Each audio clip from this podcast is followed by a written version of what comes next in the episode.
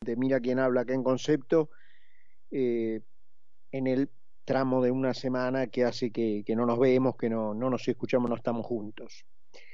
Em, porque, bueno, ha habido muchas cuestiones importantes que se produjeron justamente en este lapso de días que fueron desde el jueves pasado hasta ahora. Em, esta versión actualizada del plan Platita, los enumero después, trato en el tiempo que tenemos, aprovecho para decirles que hoy vamos a dar vuelta por una necesidad de nuestro invitado telefónico, en este caso nuestra invitada telefónica, a dar vuelta a nuestro esquema, vamos a conversar primero con Carlos Poncio y después sobre el final del programa vamos a tener nuestra entrevista.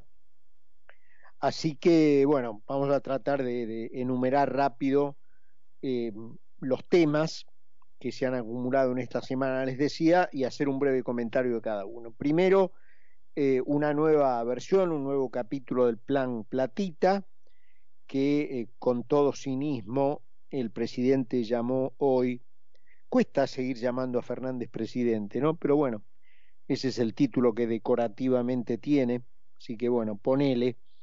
Em, lo llamó Plan Justicia, así que bueno, en un minuto más, un par de palabras respecto de este primer punto. Después apareció eh, Patricia Bullrich designando ya oficialmente a Carlos Melconian, como su referente económico. Algunos dicen que si ella gana las elecciones será su, su ministro de Economía. Em, y bueno, cuestiones que eh, han sucedido en un segundo nivel de actualidad, digamos así. Em, este anuncio que, digamos, a nivel de despedida internacional del gobierno, no podía ser de otra manera como el, brulote este de, de, ingresar, entre comillas, a los, a los BRICS, ¿no es cierto? Y eh, alguna cuestión relacionada con lo que yo llamaría el brete, ¿no?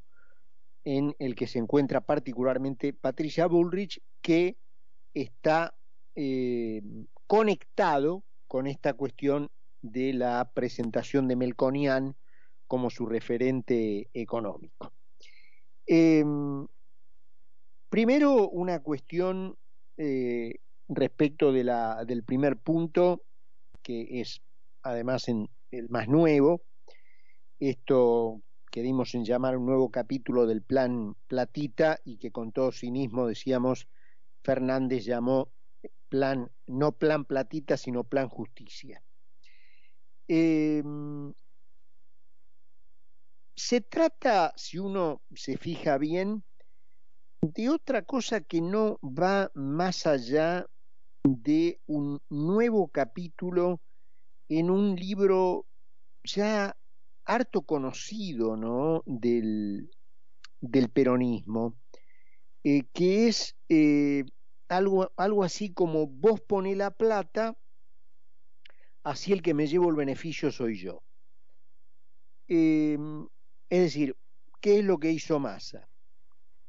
Massa eh, le tiró la pelota, como siempre, al sector privado de la Argentina, a la gallina de los huevos de oro, a las provincias, a, las, a los municipios, para que cada uno a sus trabajadores privados, en el primer caso, y a sus empleados públicos, en el segundo, eh, pusieran plata en el bolsillo de la gente. Primero que hay una gran irrealidad, porque eso en el mejor de los casos cubre a los trabajadores registrados, que cada vez son menos en la Argentina, es decir, toda la parafernalia sindical de la organización gremial de la Argentina que instaló Perón a mediados del siglo XX, copiada del fascismo de Mussolini, no hizo otra cosa que destruir el trabajo formal. Entonces, trabajadores formales, trabajadores registrados, coloquialmente llamados en blanco, cada vez hay menos.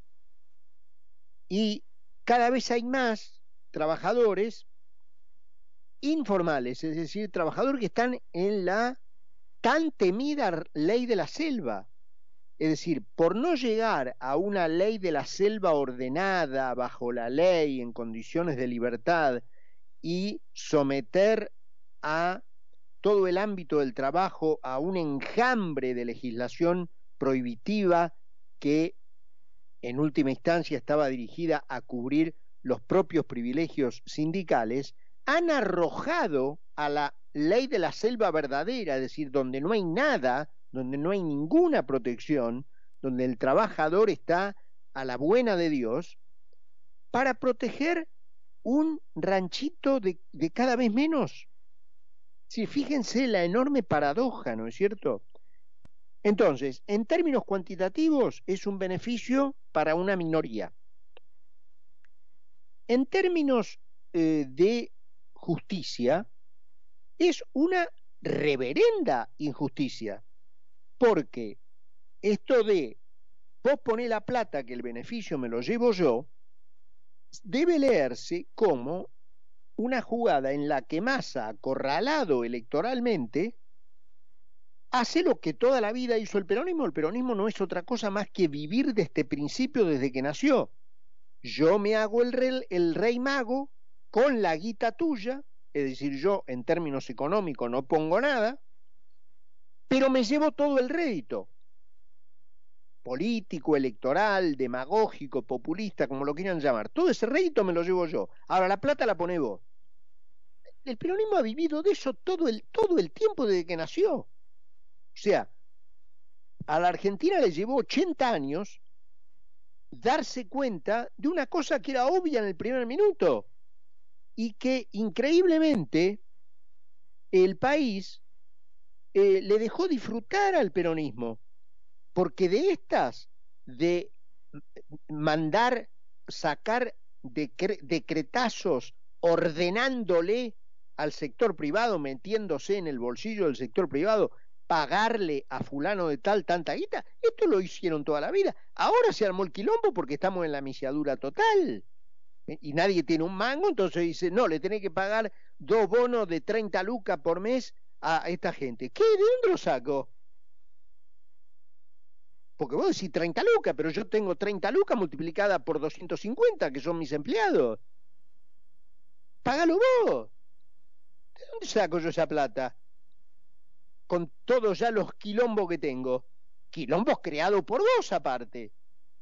Entonces, la Argentina necesitó 80 años para decirle que no a una obviedad que, valga la redundancia, era obvia desde el primer minuto. Pero bueno, esta es la, la guerra de la Argentina contra la obviedad, ¿no? Eh, que tiene mucho, y este ya es el último renglón respecto de este comentario inicial eh, de lo más nuevo, que es este quilombo eh, que armó Massa con este plan platita, porque hasta los propios gobernadores de él, en el ámbito del sector público, los propios gobernadores de las provincias, yo pagalo vos, que yo no tengo mango, ¿de dónde voy a sacar la plata? Los intendentes lo mismo, pagalo vos. ¿Qué vos te querés pagar la campaña con la guita mía? No, yo no tengo presupuesto para pagar esto. Yo tengo un palo de empleado público, ¿de dónde saco esta guita? ¿Vos estás loco? ¿Qué te pasa? ¿Y que vos querés ser presidente con, eh, con la guita? Eso el peronismo, ahora porque le tocaron el bolsillo a ellos. Pero esto el peronismo lo ha hecho toda la vida. Entonces, de vuelta, la Argentina, eh, descubriendo una obviedad que, repito, era obvia desde el minuto uno,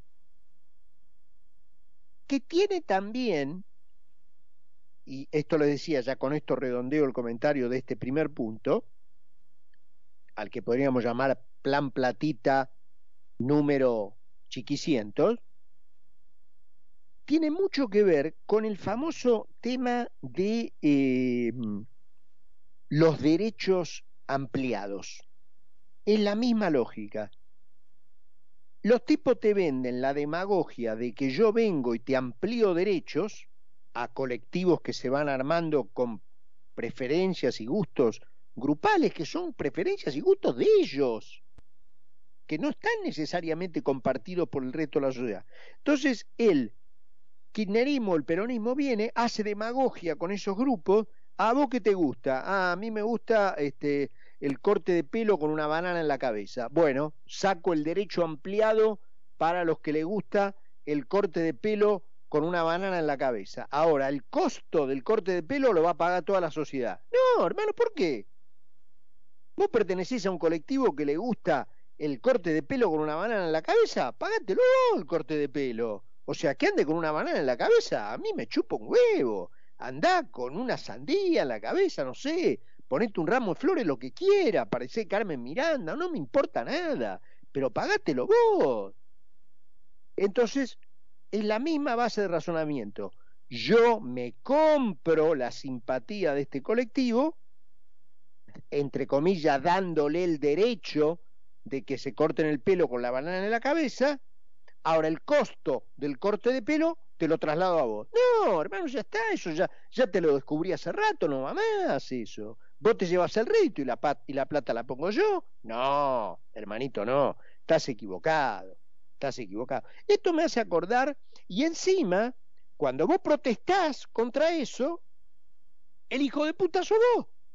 Esto es lo mismo cuando prestás un libro y no te lo devuelven. Entonces al tiempo, ya tiempo prudencial, lo llamás al tipo que le prestaste y se lo, le decís, che, ¿me puede devolver el libro? Y el hijo de puta sos vos. El que no tiene tacto, el que no, el que no se maneja con tacto sos vos porque se te ocurrió la peregrina idea de pedir que te devuelvan el libro. No, el, el hijo de puta no es el que no te lo devuelve, sos vos que, se lo que, es el que le pedí que, que te lo devuelva. Es una cosa increíble el nivel de, dado, de dada vuelta que hay en la Argentina respecto de cosas simples. Acá lo mismo. Acá resulta que eh, el tipo que tiene que poner la guita, cuando levanta la mano para quejarse, sos un hijo de puta, un, insensible. Un hijo de puta, un insensible. No, hermano.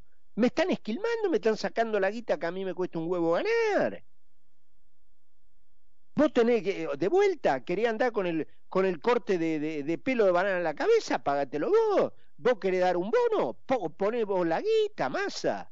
Vendé el, el aras de, de, de, Córdoba y pagale y poné vos del bono en el bolsillo de la gente si te querés pagar la campaña. Pero que somos todos vivos acá. Bueno, tema del plan platita. Eh, Punto dos, lo de Bullrich con Melconian. Yo creo que está conectado con el otro tema, el brete, lo que yo llamo el brete de Bullrich, la encrucijada en la que está Bullrich. ¿Por qué? Porque hasta la interna, hasta las paso, cuando la lucha era en el interior de Junto por el Cambio, la identificación en ese caso de Bullrich y Larreta estaba claro, estaba clara. La del cambio copernicano era Bullrich, la del cambio, vamos viendo, así medio blando, medio fofo, era Larreta. Esa pelea interna la ganó Bullrich. O sea, ganó el cambio copernicano. Entonces, como representante de Juntos por el Cambio a la elección general, bala del cambio copernicano, pero cuando sale del patio interno, de la lucha interna de Junto por el Cambio, al patio general de la lucha por la presidencia, se encuentra con otro flaco que es más copernicano que ella. Entonces dice, ¿dónde me pongo ahora? La, del cartucho de dinamita era yo. Y ahora este viene no con un cartucho de, dinamita, viene con una bomba neutrónica. Entonces lo que quieren un cambio profundo se me van a ir con él. Y yo me quedo con el cartucho de dinamita en la mano. Entonces viene la designación de Melconian. O sea, ahí Bullrich realmente tenía un problema. Porque ¿cómo encara? Entonces designa a Melconian. Y Melconian cuando asumió la dirección del IERAL, que es el Instituto Económico de la Fundación Mediterránea que fundó Caballo en el 77, Él dijo que venía a elaborar un programa completo, un programa económico completo destinado a la productividad y al desarrollo de las economías regionales, con un perfil eh, capitalista, de Occidente, de libertad, etcétera, etcétera. Bien. Occidente, libertad, capitalismo, parecido a mi ley. Y es allí en donde Bullrich, después de presentarlo a Melconian, habla y explica por qué lo eligió, en donde uno empieza a ver un poquito la diferencia entre Milley y Bullrich. Una diferencia que es profunda, pero que a la vez es difícil de explicar en términos masivos, digamos.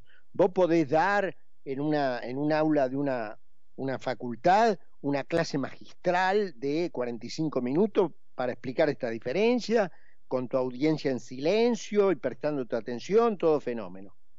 Ahora, cuando vos tenés que explicar eso a millones de personas de una tribuna política, es muy difícil. Este es el brete en el que está Bullrich. ¿Cuál es esa sutil diferencia que yo veo entre lo que dice Melconian, Occidente, capitalismo, que uno dice, bueno, más o menos parecido a mi ley? Él habla de un programa productivista aplicable principalmente a las economías regionales. ¿Eso qué quiere decir? Y es ahí en donde está la gran diferencia con mi ley. Eso quiere decir, yo no digo que esté mal, ¿eh?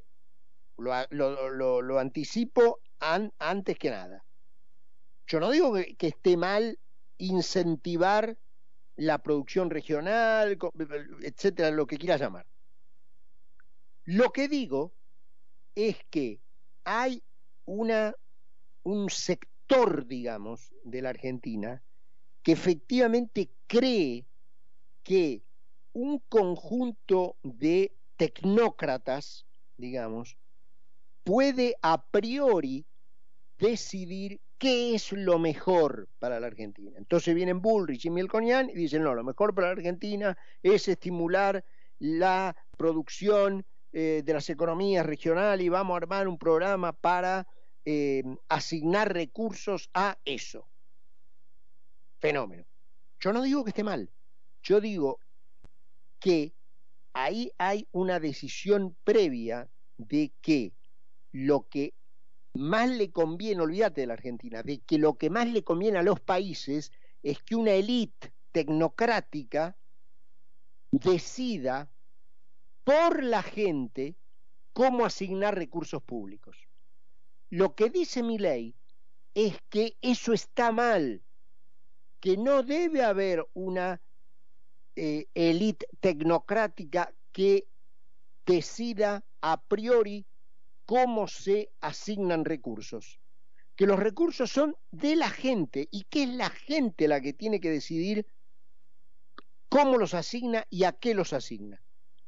Ahí hay una diferencia filosófica fundamental, muy sutil, típica de explicación, repito, de clase en una aula, en, una disertación, pero muy difícil de explicar a millones de personas en, en la emocionalidad de una campaña electoral. Entonces, yo particularmente, por convicción filosófica mía personal, yo estoy con la idea de que los recursos son de las personas que los generan, que no se trasladan a la capacidad de decidir que tenga una élite tecnocrática. Yo genero los recursos, los recursos son míos. ¿Cómo los asigno? ¿Cómo los distribuyo? ¿A qué los aplico? ¿A qué preferencia le doy prioridad? Es de decisión mía. Todo eso por lo que Adam Smith llamaba mano invisible, millones de personas decidiendo en libertad de acuerdo a sus propias preferencias, cómo asignan recursos, se va generando espontáneamente una organización social que produce riqueza, afluencia y progreso. Y producción. O sea, en ese caso, la producción, que no es lo mismo que productivista, ahora un renglón sobre eso, se genera porque la gente decidió eso pero no porque una élite lo estimula con anabólicos artificiales desde el Estado. ¿Entendés? Entonces, yo creo que, y termino con el tema de la productividad y, el, productivismo. El productivismo este, eh, no es lo mismo que productividad o producción. Eh, del mismo modo que desarrollismo no es lo mismo que desarrollo. Hay ese ismo le agrega como una característica eh, artificial. Yo uso la palabra anabólico, es decir, como que le das gas artificialmente, que si la cosa no, no estuviera estimulada artificialmente no ocurriría, ocurre porque vos le estás dando gas artificial. Eh, entonces, ¿quién te dio autorización a vos para decir que ese gas que vos le das a esa actividad es lo que realmente el país precisa? Eh, y ahí, bueno, viste, hasta cuestiones de corrupción vienen incluidas, porque obviamente, si vos tenés un funcionario que puede decidir que una actividad es fundamental y otra no, y bueno, vos podés hablar con el funcionario y decir, declarame fundamental esta actividad. Yo no creo que obviamente Bullrich y Melconia, porque los conozco a los dos y son honestísimos, yo creo que de buena fe presentan este programa. Pero estás en manos de la buena suerte, ¿me entendés? No estás en manos de un sistema que por default te elimina la corrupción. Como es el sistema en donde no se le permite a un funcionariado manejar recursos. Em, entonces, yo creo que ahí hay una diferencia para anotar. Repito, muy difícil, yo no sé cómo va a ser Bullrich, digamos, para explicar esta cuestión, em, pero sí muy profunda, pero sí muy profunda. Yo creo, yo particular, repito, yo particularmente estoy por el hecho de que no, no debe haber una élite que decida cómo se reparten los recursos. Yo creo que los recursos son de la gente y la gente espontáneamente en asociaciones privadas debe decidir cómo asigna los recursos que ella misma produce. Ahora, la historia argentina, la cultura argentina de 1810 a esta parte, está más de acuerdo, yo lo debo admitir, con la existencia de una élite que eh, determine la asignación de recursos. La Argentina, obviamente, puede ser que allí haya tenido la pésima suerte de que le cayó el peronismo por la cabeza y como se encontró con una cultura proclive a eso y esa cultura a su vez y ese sistema a su vez eh, es proclive o puede dar lugar a la corrupción, entonces ahí se coló, digamos, una, una eh, dirigencia delincuente que con el verso de este, la industria nacional, de la, de del fomento económico a tal o cual actividad, se robó todo. ¿No es cierto? Eh, pero sí admito que esa es una tendencia, digamos, económica que está más de acuerdo con la cultura argentina, la que defiende Bullrich Melconiana, es decir, que haya efectivamente un equipo de, tecnocracia técnica que, que vaya a decidir cómo se asignan los recursos públicos. Presumimos con absoluta buena fe y honestidad. Mi ley dice no, la asignación de recursos la debe hacer los individuos, la sociedad privada. Ahí hay dos sistemas muy diferentes. Patricia Bullrich, para decirlo en grueso, es como que nos quiere dirigir hacia la libertad. Mi ley quiere que seamos libres.